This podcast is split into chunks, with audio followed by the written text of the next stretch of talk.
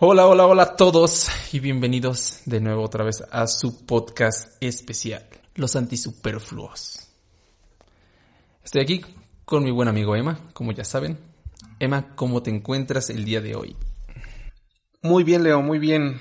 Preparado para, para lo que traigas.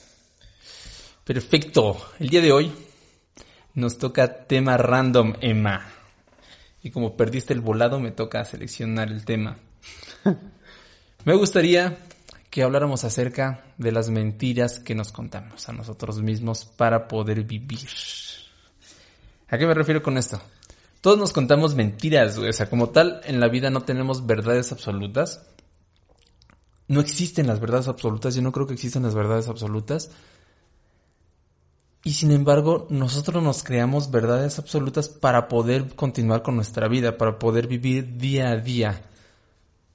Hay verdades que de cierta manera nos estorban y hay verdades que nos potencian, o mentiras, o sea, ya sea verdades absolutas o mentiras absolutas, ¿no? Como le quieras decir.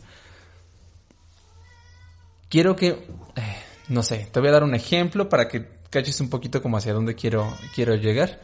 Mi gato está saludándolos. No sé si lo saludan. Hola, ¿cómo se llama tu gato? ¿Ya lo escucharon? Dile al público Camus. cómo se llama tu gato. Se llama Camus. Camus.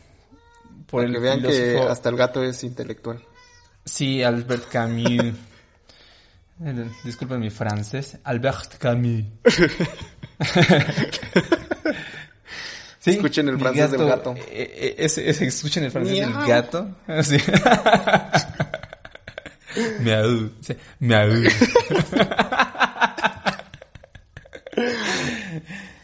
Sí, es un gato bastante intelectual, le gusta hablar de, existencialismo en sus tiempos libres y disfruta mucho de su vida absurda de gato. Por eso a veces viene a reclamarme y, y a, y a regañarme por ser tan, tan superfluo. Es nuestra mascota. Quiere-. Podría ser nuestra quiere- mascota. Sí, sí, podría ser nuestra mascota, sí. Te la voy a compartir, Emma. Cuidan a sus mascotas, quieren a sus mascotas, disfrútenlas, porque no, no están con nosotros mucho tiempo. Ese fue, mi gato me dio una regañada. Continuemos. Las verdades absolutas, entonces, eh, repito, son como estas mentiras que nos creamos para que nosotros podamos funcionar de manera normal día a día, ¿no? Que van desde la religión, sea, desde el hecho de pensar a lo mejor, cada quien tiene derecho a creer lo que quiera creer, y hay mucha gente que piensa, no sé, que hay un Dios que los está cuidando. Envidio un poco eso, la verdad, o sea, me gustaría tener esa certeza de, de, de, de que hay alguien que, que está detrás de mí, arriba de mí, que me cuida, que me protege. Hay gente que, que cree eso y eso le ayuda a vivir día con día. Hay gente que, que por el hecho de rezar una oración sabe que va a estar protegido. O sea, porque no es que cree, e- esa persona lo sabe. O sea, tiene como esa certeza. Yo tengo mis propias verdades absolutas, no sé, yo creo que si me esfuerzo, puedo llegar a, a ser mejor persona, puedo sobrevivir más tiempo, puedo ser más feliz, puedo encontrar como, puedo saber más o desconocer menos, ¿no? Esa es otra, o sea, eh, no sé. ¿Qué otra? ¿Tú qué verdades absolutas tienes, Emma? Pues es que ahí ¿O qué otras También- verdades absolutas has visto? también viene de verdades a verdades porque ahí, ahí viene un tema como tú le decías. Yo creo que hay, hay gente que cree en verdades absolutas que está convencido de ellas. Y hay gente que eh, for- se forza a convencerse de ellas, aunque en el fondo sepa que no, que no existen. Es como yo. o sea, yo, por ejemplo, Está chido, a ver, a ver. ¿cómo- puedo, cómo? Puedo salir todos los días. Yo no soy religioso al 100%, no, no, no soy un fiel creyente, no podría denominarme así. Sin embargo, pues tengo mi lado católico, ¿no? De decir, bueno, me paro las mañanas y tengo algún evento importante, ya sabes, la típica persinada, que todo vaya bien, que Dios me proteja y vámonos, ¿no? Que Dios me ilumine y a ver qué sale. Pero, pero entiendes que, que no existe como tal. Ahí yo creo que entraría una mentira relativa, ¿no?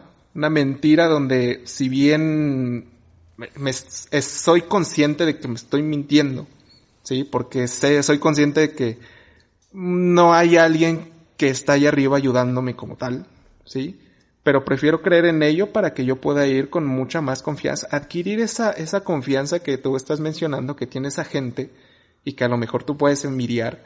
Yo creo que sí hay manera de que, de que la puedas tener sin necesidad de creer absolutamente en eso que, que esa persona cree.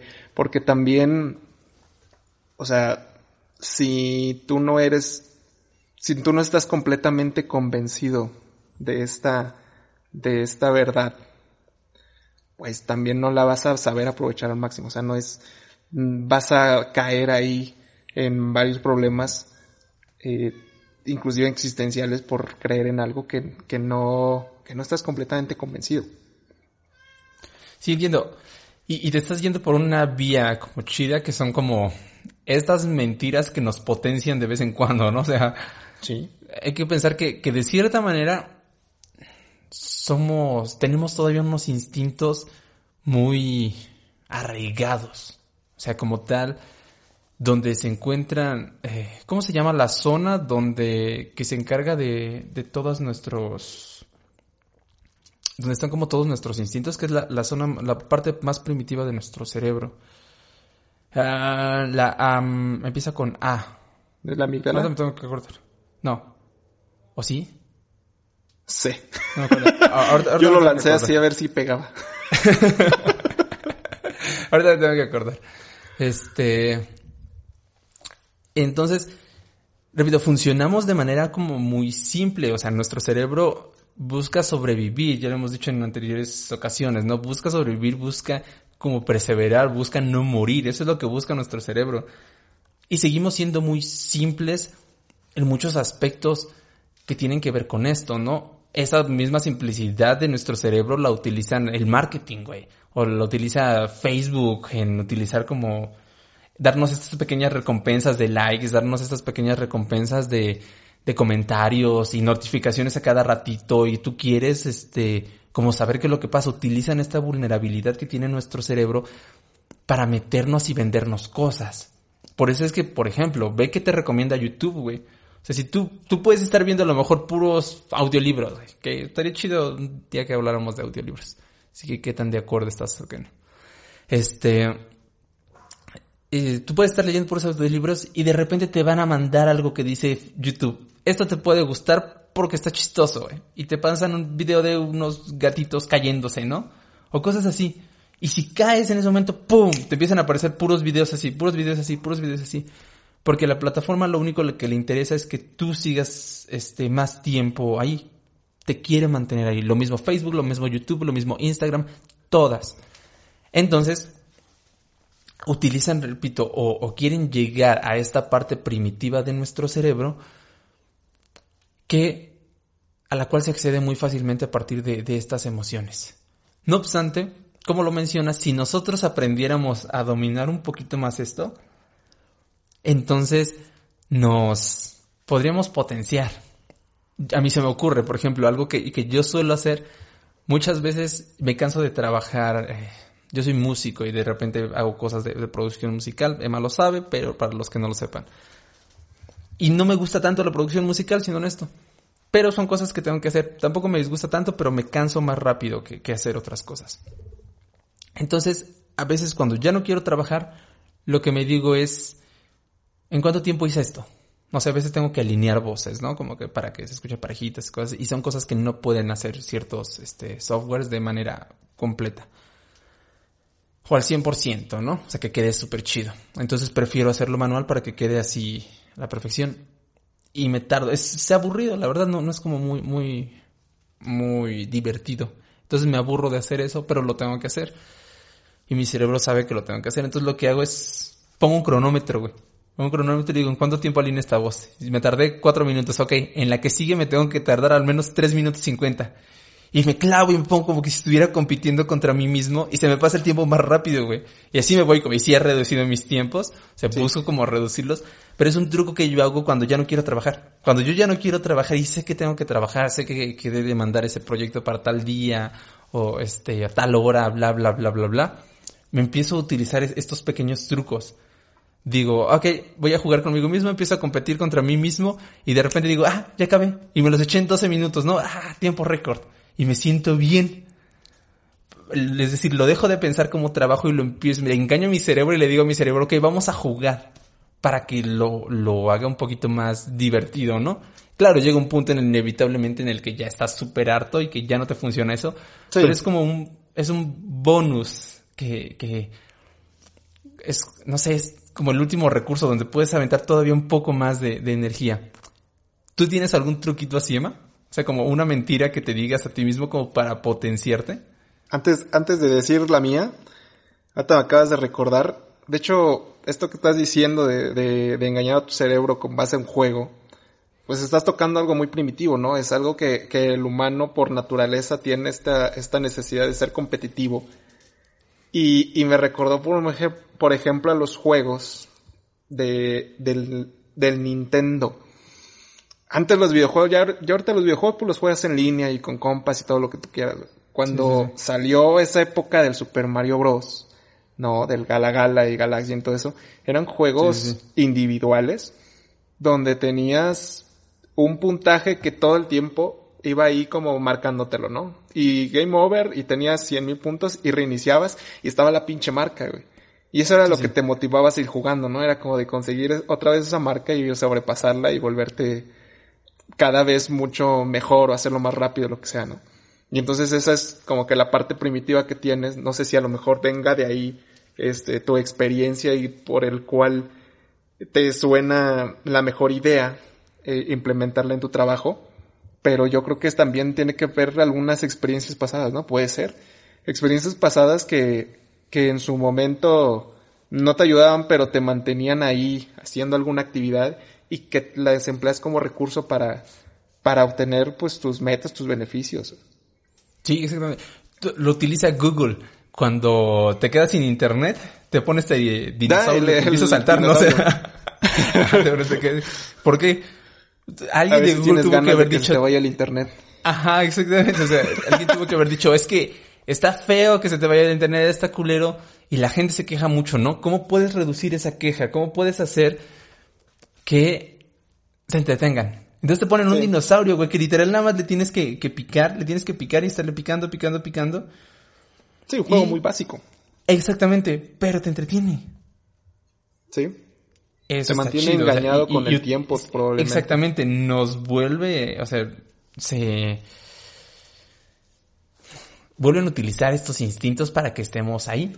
En vez de que a lo mejor nos vayamos a otro lugar, a otra página, o a lo mejor cierres Google y digas, ah, ya, voy a leer voy a escuchar música. Dice, no, quédate aquí, quédate conmigo, Emma, juega conmigo. Y así ¿Sí? nos mantiene. Te mantiene, te mantiene. ¿Cuál es la tuya entonces, Emma? Fíjate que yo, yo tengo una eh, que también la he aplicado mucho yo en los exámenes. Yo todavía sigo haciendo alguno otro examen hoy en día, pero en los exámenes siempre hay pues cierto grado de dificultad, ¿no? Y siempre hay también esa incertidumbre por uno mismo, por más que vayas preparado, siempre tienes ese nervio de no, no cagarla y, y, responder lo mejor que puedas, ¿no? Y más cuando son exámenes importantes, ¿no? Que depende sí, sí. de eso, a lo mejor, no sé, tu entrada a la universidad, la entrada a una maestría, el, el defender una tesis, todo ese, todo ese pedo, sí, es como algo que tiene una carga ahí de, de estrés eh, que te puede bloquear al momento de presentarlo. Entonces debes de encontrar una manera como de, de refrescar tu mente y que toda esa carga emocional o, o, de estrés no te venza. Y para mí la mejor forma pues es mentirme a mí mismo, ¿no? De decirme, la neta, está bien pinche papá So, voy a un examen y dices... o sea, te, te neta, dices así, está como... No importa el examen, tú dices... No importa el tipo de dificultad no, que tenga, la neta, yo sí voy a decir... La neta está bien, papá. O sea, e, esa seguridad con la que yo, yo lo muestro y digo, la neta sí, está sí. Ojo, no hay que distraerse de lo que necesitas hacer. O sea, yo estudio como si estuviera bien cabrón y lo y voy como si dijera está regalado. Pero, ¿no? pero es, es, es, un poco lo que hablábamos en el podcast de la ley de la atracción, ¿no? Es, es un poco como, como ese sí, pensamiento. Ajá que decíamos como de este pensamiento optimista. Ah, tronco encefálico, lo, por lo que leí. No sé de dónde saqué la A, güey, pero por lo que, por lo que vi no me quería quedar con la duda. el tronco, encefálico, donde tenemos lo más primitivo. donde tenemos lo más primitivo. No, ah, de hecho sí. De hecho el tronco es, digamos que lo que se formó alrededor es el cerebro. Ajá, exactamente. Como tal. Sí. O tronco del encéfalo. Ajá, pero sí, de hecho esto podríamos decir que varias de las mentiras que nos decimos son vienen del optimismo también, ¿no?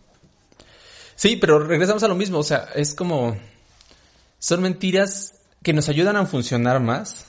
Eh, por lo menos la, tuya, por ejemplo, la mía pues no es como tan optimista, ¿no? Es como eh, Te ayuda... yo, utilizo otro, ajá, o sea, busco busco otras cosas, ¿no? Te ayuda a este evitar cansancio mental, ¿no? Ajá, exactamente, me ayuda a ayudar cansancio mental. Además de que, pues, no sé, hay, hay otras mentiras como el hecho de que vale la pena que estés trabajando, güey, o vale la pena que... Pues, ¿Por qué la gente se levanta a las 6 de la mañana para ir a la chamba? Bueno, ahorita en pandemia pues, no se levantan muchos este, por, al viaje, pero hay, hay gente que sigue yendo, ¿no? Hay gente que, que aquí en la ciudad, no mames, se tiene que mover un chingo y se echa tres horas en metro, ¿no? Dos horas en metro, antes más. Como, ¿por qué la gente se levanta al día. Tienen que encontrarle una razón que diga, vale la pena levantarme, a lo mejor vale la pena la peda que me voy a poner el fin de semana. Vale la pena esta chinga para la peda. A lo mejor vale la pena por mis hijos. A lo mejor vale la pena por, X o por Y, pero de cierta manera todos nos estamos inventando cosas para no dejarnos este desvanecer, ¿no? Eh, Camus. Y también. No, mi gato, ah, el filósofo, decía que, que el problema principal de la filosofía es, o el problema principal que debemos preguntarnos es, como, ¿por qué no nos suicidamos, no? Sí, era la del mito de Sísifo. Ah, exactamente, siempre es el mito de Sísifo. si, vale, si vale la pena suicidarse o algo por el estilo, vale, vale la pena vivir, ajá, exactamente. Entonces, ¿por, qué no me suicido, no? Porque vale la pena vivir. Entonces, ¿por qué vale la pena vivir? ¿Qué, ¿Qué es lo que me está dando esta sustancia? Y cada quien se inventa sus verdades respecto a eso, ¿no? Repito, hay gente que, que dice, ah, pues por, porque yo quiero ser el mejor médico del mundo, yo quiero ser, este, el gran músico, yo quiero ser esto, esa es mi meta de vida, ese es como lo que yo busco. Y todos nos estamos inventando esas cosas. Todos nos estamos inventando esas mentiras. ¿Por qué? Porque nos hacen sentir bien. Todos tenemos mentiras y mis mentiras no son mejores que las tuyas, ni las tuyas mejores que las mías, o, mis verdades no son lo mismo, ¿no? O sea, mejores que las tuyas. Nosotros, no sé, te metes a un curso porque crees que vas a aprender, porque crees que puedes aprender, ¿no? Pero aquí viene la otra, güey. O sea, imagínate que son casos de, de niños que tanto tiempo les dijeron, no sé, estás bien pendejo, estás bien pendejo, estás bien Que toda la vida se los estuvieron recalcando, que se la terminan creyendo. Sí, se vuelve su realidad. Exactamente, se, se, vuelve su realidad el, el creerse que, que son inútiles a lo mejor, que son pendejos, que no pueden, bla, bla, bla, bla, bla, que no valen la pena.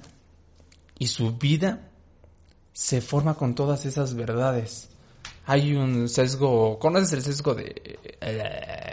Mentira, el efecto, el efecto Pigmalión. ¿Conoces el efecto Pigmalión, no? ¿No conoces el efecto Pigmalión? Ok. Es. Eh, hacen un experimento con, con unas personas, con unos niños, de hecho. Lo que hacen es que eh, llega un profesor, un, este, un médico más que un profesor, algo así. Mm. Pues estoy parafraseando, puede que no sea completamente así, pero la idea básica es esa un doctor y dice que va a hacer pruebas a los niños y vamos a, van a ver quiénes son los más inteligentes. Hacen estas disque pruebas y les dan al profesor, al encargado del grupo, le dan ciertos nombres de, ah, estos niños son los más inteligentes. Entonces, era completamente falso. Eligieron nombres al azar, pero los profesores se quedaron con esa idea de que esos niños eran los más inteligentes. Entonces, resulta que al final del, de ese periodo, de ese bimestre, son los niños que tienen más, mejor calificación. Si esos niños tienen las mejores calificaciones, participan, son aplicados, son como, como súper buenos. Y entonces, después llega el doctor, otra vez, y dice, ah, lo siento, me equivoqué. Esos no eran. eran estos y cambia los nombres. Le vuelvo a decir eso a los profesores sin que los niños supieran. Y entonces pasa lo mismo. Pasa lo mismo con los otros niños y los anteriores, los que eran más inteligentes antes, este van de en declive. ¿Por qué pasa esto? Porque resulta que se dan cuenta que el profesor se comporta de manera diferente con los alumnos que supuestamente eran los inteligentes. Los atendían más, como que estaban más a pendiente de ellos, y por ende esa conducta que inconscientemente estaba teniendo el profesor repercutía directamente en la capacidad del niño. Los profesores creían que, eran, que ellos eran los que tenían un coeficiente intelectual más alto se los empiezan a decir a los niños, los niños se lo empiezan a creer y empiezan a notar las actitudes de que, ah, yo soy como el más inteligente y todo eso, y empiezan a crear un mundo con base en, esa, en esa creencia, en esa verdad que les acaban de decir. El otro día estaba viendo a una psicóloga eh, y, decía que esto también pasa porque nos es más fácil cuando encontrar coherencia entre lo que la gente dice de nosotros y lo que nosotros creemos de nosotros. Entonces, si lo que yo creo de mí no es coherente con lo que la gente está diciendo fuera de mí, voy a tener como esta disonancia cognitiva y voy a tener esta pelea porque es, incoherente, ¿no? Entonces, tengo que llegar a un punto donde voy a, donde necesito esta coherencia para sobrevivir. Cuando eres niño, empiezas a guiarte por lo que dicen los demás te lo empiezas a creer. Sí, porque también no tienes como una, no tienes como que una creencia definida de ti, ¿no? Exactamente. O sea, vas, vas amoldando lo que tú crees de ti conforme a lo que dicen de ti. Así Entonces ahí vas buscando esa, esa, como dices, esta coherencia sí. de nuestra idea con lo que dicen, sí. Pasa mucho, no sé, a, a mí sí me decía mi mamá, ¿no? Mi mamá es como, de, de la old school. y sí, si estaba arriba de, un árbol, te vas a caer, bájate de ahí. Y tú pensabas que no te ibas a caer, pero ya te metieron la idea de que te vas a caer y eres, madres, te caes. Ahí tu mamá te dice, te dije. Y pega un poco en, tu, en tus creencias. Saludos, mamá. Es un ejemplo. Tú no lo hacías. no es cierto. Este, Tú, tú, ibas a lo mejor con toda la confianza y la pierdes porque alguien externo no creyó en ti. Es muy diferente, ¿no? Piénsalo también como en el hecho de que si a mí no me pasó, pero llevémoslo al extremo, que un papá le dice a su hijo, no te subas a ese árbol, no tienes la capacidad de, de subirte, te vas a caer. Yo te subo. A lo mejor va y lo pone en el árbol, en la rama. Pero no te muevas de la rama porque te vas a caer. El niño se queda ahí en la rama. Y cada que pasa, cada que el niño se quiere subir a, un árbol, el papá llega, lo carga y lo sube a la rama. Llega, lo carga y lo sube a la rama. El niño nunca va a tener esta oportunidad de desarrollar las habilidades que necesita para subir al árbol. Al árbol. Y se va a quedar con esa idea de que, ah, es que eres torpe, no te puedes subir tú al árbol. Sí, que necesita de alguien para subir ese árbol, ¿no? Exactamente, que necesita de, de alguien para eso estoy diciendo mucho exactamente el día de hoy. ¿Te estás dando cuenta, Emma? no noto. Exactamente. Para todo es público, sí. Eh, voy a darle 50 pesos a Emma por cada exactamente que diga a partir de ahora. Ustedes son testigos. Inevitablemente, otro truco. Acabo de inventar otro truco para mi cerebro. Les juro que ya no voy a decir exactamente con eso. Me debes 50 pesos. Sí, ese todavía no Emma. Tengo que decir, a partir de ahora a partir de ya. La palabra innombrable. Entonces, eh, si no, no sé por alguna razón lo estaba diciendo mucho, pero bueno, qué bueno que, que lo noté. Este, entonces, un papá, un niño que nunca tuvo la oportunidad de desarrollar estas habilidades porque sus papás, sus tíos o las personas a su alrededor creían que no tenía la capacidad de hacerlo, nunca va a desarrollar la capacidad para hacerlo porque no tiene chance de, equivocarse, no tiene chance de practicar. Termina siendo esta profecía autocumplida o, o este efecto Pigmalión. El niño se genera una verdad por lo que le dijeron alrededor, que lo termina con su vida de cierta manera. Y que posiblemente puede ser como su nueva realidad, ¿no? Esa verdad lo convierte en su realidad y, ni siquiera conoce la, las, otras las otras probabilidades, ¿no? De, de que lo puede hacer. O sea, ni siquiera está abierto a intentarlo muchas veces, como muchas otras personas. Claro. Que no están, no están dispuestas a cambiar su verdad porque siempre han vivido sobre esa y, y, desconocen la otra. Que ese también es el, este tema con el que empezamos, ¿no? De, de decir, a ver, hay verdades que nos inventamos y hay verdades que no nos inventamos, pero son nuestras y las creemos y no conocemos la otra cara, porque cuando tú te la inventas, conoces el otro, conoces el otro lado y conoces que no es así eh, en su 100%, ¿no? Podemos decir que nosotros nos creamos verdades relativas y no hay que llevarlas al extremo de volverlas absolutas, porque si las vuelves absolutas ya no existe como que esta otra visión, ¿no? La gente que conoce verdades absolutas no entiende esta otra parte. Y entonces te vas guiando. Pero creo que inevitablemente todos nos creamos verdades absolutas. Porque necesitamos esas verdades para poder sobrevivir. O sea, esta verdad. ¿Cuándo dudas del hecho de decir, tengo que levantarme a trabajar, a seguir viviendo un día más, porque vale la pena? ¿Cuándo dudas de eso? Sí, ¿no? Pero es algo muy arraigado. O sea, ahí sí es una verdad absoluta, pero este ya es parte de, de, tu, de, pues es que de tu ser, o sea, no, no lo puedes cambiar. O sea, es difícil encontrar como que la otra parte, o la contraparte de vivir sin hacer eso. Sí, Es una verdad que ya está. Pero piensa. Si te vas a las verdades que dijiste al inicio, esas sí las puedes cambiar. Es como yo lo que dije, ¿no? De que me creo que es que para ti las puedes cambiar. eso lo puedo eliminar. Pero para una persona que ha vivido, en, que ha crecido en la religión toda su vida, que lleva creyendo en eso 60 años, no lo va a cambiar. Y tampoco digo que, lo debas cambiar, o sea, no, no digo como, ah, si debes de ir y decirle, no, ¿sabes qué? Estás bien, güey, porque crees en esto. No, no, no, claro.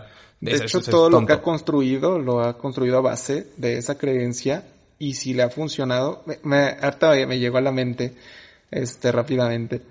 Eh, cuando ocurrió eh, un temblor aquí en México fuerte, que se llevará como tres años, el fue Sina, el que estuvo que hasta el mismo día del, del, del 68, sí, sí. sí, fue el 19 de septiembre del 2017 ese temblor, este, bueno, como cada temblor en México siempre hay una señora que se pone mal y, y se desmaya y siempre le da un pinche pan, ¿no?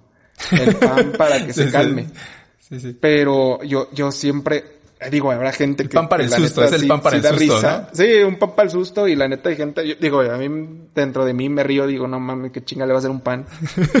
Pero no se lo digo porque la neta si la persona está convencida, pues le sirve como placebo. O sea, hay gente que le sirve un pan para el susto como placebo y si eso la hace mantenerse tranquilo, o sea, acá el chiste es mantenerse tranquilo para evitar, no sé, disparos de azúcar, diabetes, chingo de cosas. El chiste es mantenerse tranquilo y si Igual el pan le, ayuda baja a mantenerse tranquilo, le baja la azúcar, güey. No sé, o sea, en la no sé, no tengo mucho, mucha experiencia en eso de, del azúcar.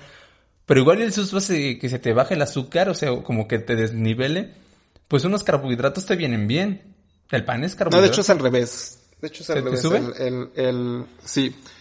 Porque cuando estamos en una situación de estrés, lo que hace el cuerpo es o sea, es, es, que esto viene también, es bien primitivo nuestro cuerpo, ¿no? y cuando nosotros estamos en una situación de estrés, por ejemplo, en la prehistoria, la situación de estrés era, tenías un león enfrente y era correr o morir. el correr o... Entonces, este, el estrés lo que hace... No, tiene otro, tiene, son, son dos, no, no es correr o morir, es correr o pelear.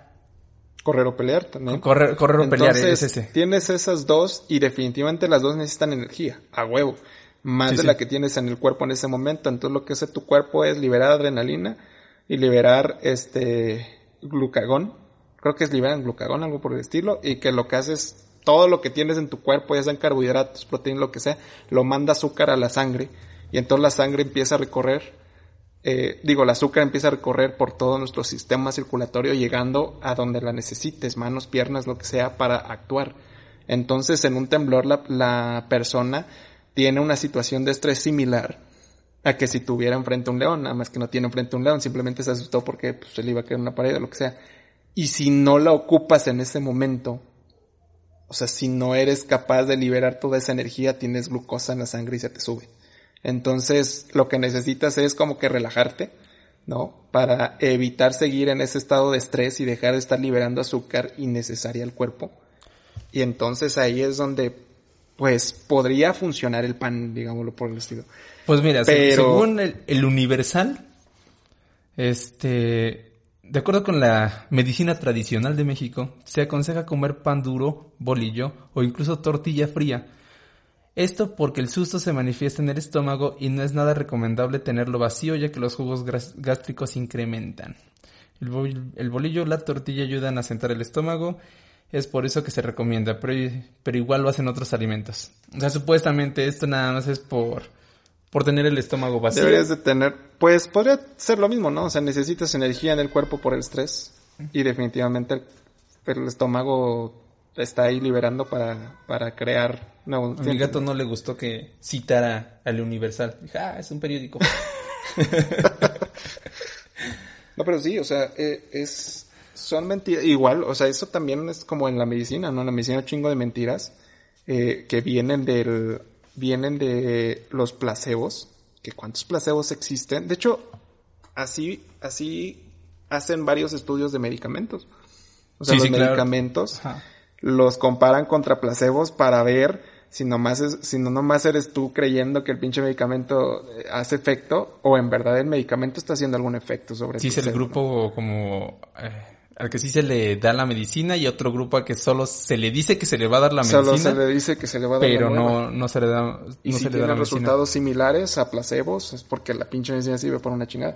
Entonces, pero según se también los efectos placebos pierden su función con el paso del tiempo. O sea, hay mucha gente que cree que se empieza a curar de determinada enfermedad y llegado un momento vuelve a recaer. Sí, ahora llegado un momento, yo creo que más que nada, mientras te des cuenta del origen del medicamento, pues entonces sí va perdiendo su efecto. Pero podría llegar a o sea, ¿tú, crees que, que, la menta, no sé, hace, hace años, ¿cuándo era? Cuando teníamos a lo mejor como 10 años, estamos hablando de hace que 15 años, más o menos, 15 años, 16 años había un comercial del hongo michoacano. ¿Alguna vez lo viste? Pinche hongo michoacano. Te curaba de todo, güey. Todo, me pasaba en la tele. Pinche hongo michoacano, pero era es como que lo habían encontrado en la sierra de Michoacán. La pomada de marihuanol. Ándale, la pomada de marihuanol que ahora te cura todo, lo mismo. Pero el pinche hongo michoacano, era un jarabe. Y sí, eh, no, de hecho fue hace menos, hace como 10, 11 años, porque yo recuerdo que estaba en, en, en primero de prepa bueno, íbamos en la prepa, pero ves que yo ya estaba estudiando música allá en la UAP. Este. Y recuerdo que un profesor, mi profesor de introducción a la música, profesor Aarón, gran profesor, este, de repente nos contó una historia de, que tenía este cáncer una persona que él conocía, de repente se ponía a contar sus historias. Y dijo, el chiste es que todos le dijeron que se iba a morir y que en la madre, pero su familia decidió comprarle el hongo michoacano. Y se está curando, señoras y señores. El hongo michoacano está así. Te lo decía como pinche comercial. Sí, y, este, y eh, mi gato no le gustan las fuentes que no sean confiables. Nada, estás inventando eso, dice. no, sí, te juro que sí pasó. Este. El, el, hongo michoacano supuestamente estaba curando a la persona. Y estoy seguro que la persona se tuvo que haber seguido tomando eso Puede que sí se haya curado, no sé el desenlace. Pero sí he visto muchos estudios que las personas creen que se están curando, se sienten un poco mejor. Pero a pesar de que sigan tomando estos remedios mágicos, terminan muriendo. Ah, bueno, definitivamente habrá enfermedades que te... O sea, por ejemplo, en un cáncer, eh, si te estás tomando un placebo, probablemente lo único que te aliviane sea dolor, ¿no? Molestia o, o no sé, pesadez en general del cuerpo, pero no por eso va, va a seguir parando el proceso de crecimiento del tumor o la metástasis. O sea, es algo que no puedes evitar con un placebo. No, el placebo definitivamente nada más es este. Pues de hecho hay, hay Como que tiene sus límites, ¿no? Sí, o sea, digo, es, es, hay que ser consciente de que es una mentira, que es que volvemos a lo mismo. O sea, Sí, una sí, cosa sí. es creer que, que estás tomando algo y decir, ah, pues confiar en que te está haciendo algo, pero no, a ver, debes de seguir con tus cuidados o de ir con un médico o, o con, o con medicamento de verdad, ¿no? Que te haga un efecto verdadero. Sí, una cosa Y- son como las trampitas que estábamos diciendo hace rato Sí. para ser un poco Una más efectivo, para pasar un examen. Y otra cosa ya es creerte que tomar, no sé, dióxido de esas cloro te va a curar el COVID, ¿no?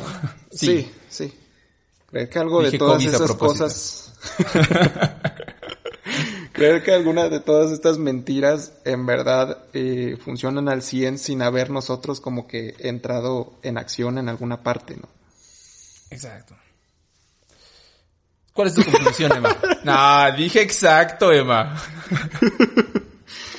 Pero en mi conclusión, yo podría concluir que, que dentro de todas mm, las cosas que nosotros creemos, siempre vamos a tener, como decimos, cier- ciertas verdades absolutas que son las que nos van a llevar eh, por el camino que nosotros decidamos, porque cada quien al final se inventa las propias para llegar al, al objetivo que cada uno quiere, ¿no? Este, y, pero también creo que mientras más seamos conscientes de que no existen esas verdades absolutas, también vamos a poder encontrar otros caminos otras formas de vivir, otras formas de, de, de llevar estas, estas situaciones y no solo creer ciegamente en algo que probablemente no, no- nos inculcaron. O sea, estamos hablando de, de verdades que tú te inventas solo para tu propio funcionamiento y hay muchas más que la neta quién sabe qué te las metió a la cabeza, probablemente familiares, la sociedad o cosas así, que si bien en algún momento servían para pues ayudarte a potenciar o potenciar la sociedad ahorita a lo mejor ya ni están funcionando, ¿sí? Y que te siguen arraigado algo que probablemente esa te está estancando, ¿no? Entonces hay que, yo creo que aprender a diferenciar de esas, esas ambas, esas dos verdades de las que mencionamos el día de hoy. Muy bien, es una muy buena conclusión. Yo también creo eso. Yo agregaría, mi conclusión es un poquito eh, más, no sé, un poco diferente a la tuya en ciertos aspectos, por el decir que, como tal, si a ti te están funcionando esas verdades, te las puedes seguir creyendo. Yo creo que puedes seguirte creyendo todas esas verdades si te están funcionando y estás teniendo una mejora continua. Porque hay verdades que nos estorban, hay mentiras que nos estorban. Y creo que podemos aprovechar todos estos trucos que tiene nuestro cerebro para encontrar una versión mejor de nosotros mismos. Que es, por lo menos, esa es una verdad que yo me inventé a mí mismo que es algo que me gusta de, de la vida y una de las razones por las que me gusta vivir, porque tienes la oportunidad de ser mejor cada día. Si una verdad a mí me está estorbando para evitar que sea mejor, sería mejor extirparla. Y si puedo utilizar una mentira para ser mejor, ¿por qué no agregarla? Claro, también ser Pero mejor y todo hay- eso debemos de... Es, es muy ambiguo, Sí. ¿no? Pero creo que lo podemos platicar en otra ocasión, Emma, porque ya nos extendimos demasiado. ¿Quieres agregar esa última cosita? Nada más la última cosita, esa, esa verdad absoluta que tú estabas diciendo. Ahí sí, el límite para diferir, o sea, no creemos en verdades absolutas. Pero por ejemplo, lo que tú estás diciendo, todo se puede ser, todos eh, en- podemos ir como que a mejor o a peor, depende lo que hagas. Pero creo que todo el tiempo estamos cambiando nuestra forma de ser. O sea, todo, o sea, no soy el mismo de ayer, por ejemplo. Nadie, y así, no soy el mismo en un año, no soy el mismo en 10 años. Esa sería una verdad absoluta. O es algo que creemos que es una verdad absoluta, pero no es una verdad absoluta. ¿Que no eres el mismo? Porque al final, creo que eso sí sería como una verdad Pues, absoluta. pues, ¿no? no- nos podemos ir No como a, bien, a mismos y extremos. estamos mejorando, empeorando. Está, está esta, esta paradoja, ¿no? La paradoja del barco.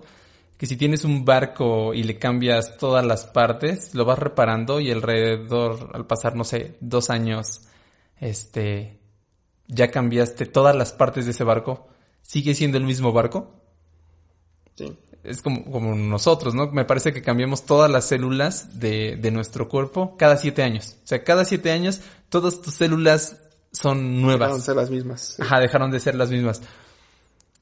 ¿Sigue siendo el mismo? Físicamente, ¿eres el mismo?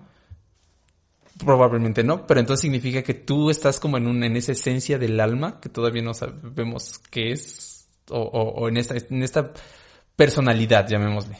O sea, no, no le pongamos nombre a lo mejor tan espiritual, pero esta personalidad que tenemos, esta conciencia. Y por ende, tampoco podríamos decir que sí es verdad absoluta o que no es verdad absoluta porque no lo sabemos. No sabemos dónde está nuestra esencia. La esencia está en tu Sí. cuerpo físico, la esencia está como en determinadas células que se juntan y ahí es donde está nuestra conciencia. O nuestra esencia, conciencia, sí está en algo más. Y nunca cambia. Correcto. Entonces, ese es otro es tema para que otro podcast. nos- exactamente. Y 50, ¿verdad? Buena manera de terminar el día de hoy, Emma. Le doy 50 pesos a Emma. Ustedes son testigos. Las siguientes chelas corren por mi cuenta. ¿Te quieres despedir, Emma? Pues nada, simplemente que si les gustó el podcast del día de hoy, no olviden seguirnos para pensar más a profundidad, ¿no? Seguir analizando juntos varios temitas. Si tienen temas que quieran que analicemos, los pueden compartir, ¿sí? Nosotros subimos podcast lunes, miércoles y viernes, lunes de libros, miércoles de cine y viernes de temita libre. Y pues ojalá sigan con nosotros para seguir analizando juntos, ¿no, mi Leo? Así es, síganos acompañando de lo absurdo a lo profundo. Del absurdo a lo profundo con cualquier temita. Un abrazo a todos, que pasen una bonita noche. Bye.